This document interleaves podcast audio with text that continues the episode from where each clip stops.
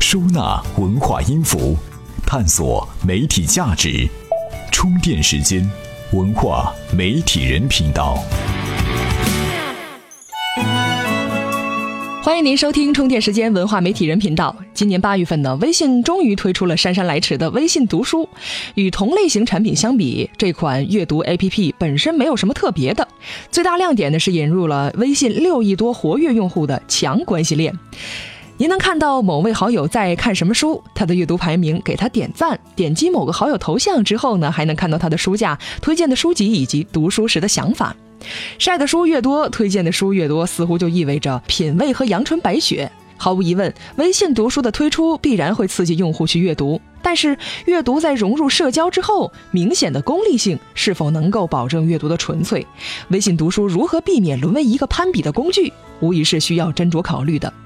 读书呢，以前是一件很私密的事儿，以至于有一种理论说，即使是印刷术之后的图书出版，也不是服务公众的，而是服务于个人主义的。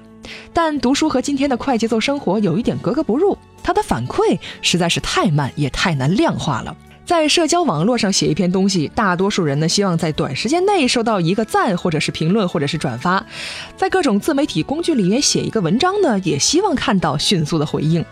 公众号文章可以看到阅读数和点赞数，这还属于碎片化阅读的范畴。在现实社会里边，读完了一本纸质书，没有人能说得出来增长了多少智力，开阔了多少眼界。充电语录。随着互联网的发展，越来越多企业开始做自己的自媒体。可企业怎么才能做好自己的自媒体呢？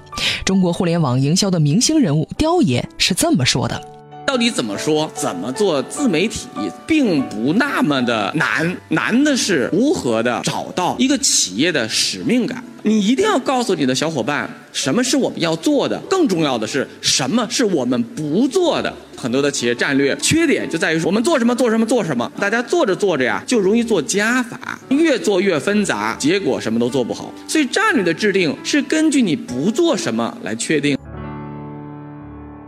欢迎回来。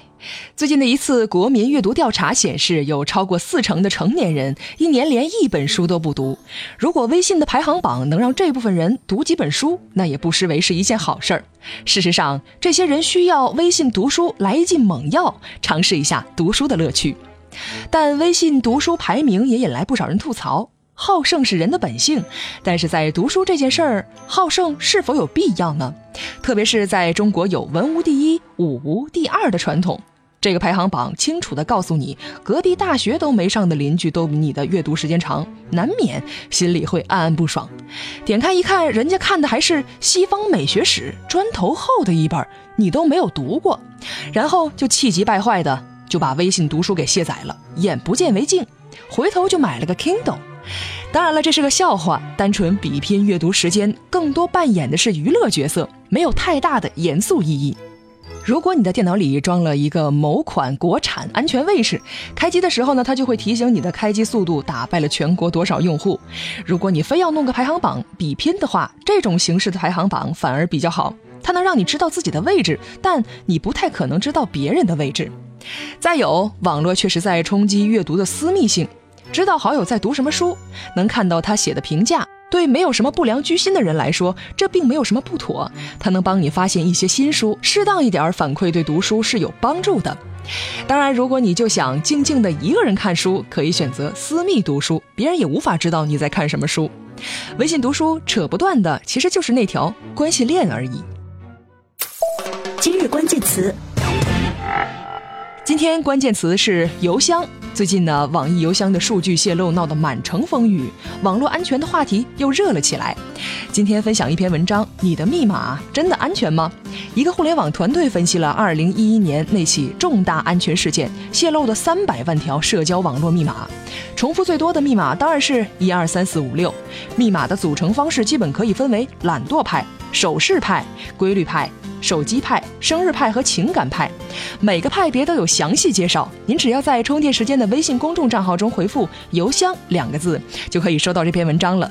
欢迎您收听《营销方法论》专栏精粹、左脑时间、TMT 创业者等充电时间的系列节目。感谢您的收听，我们下期再见。这里是充电时间，商业思维和行动智慧是我们共同的追求。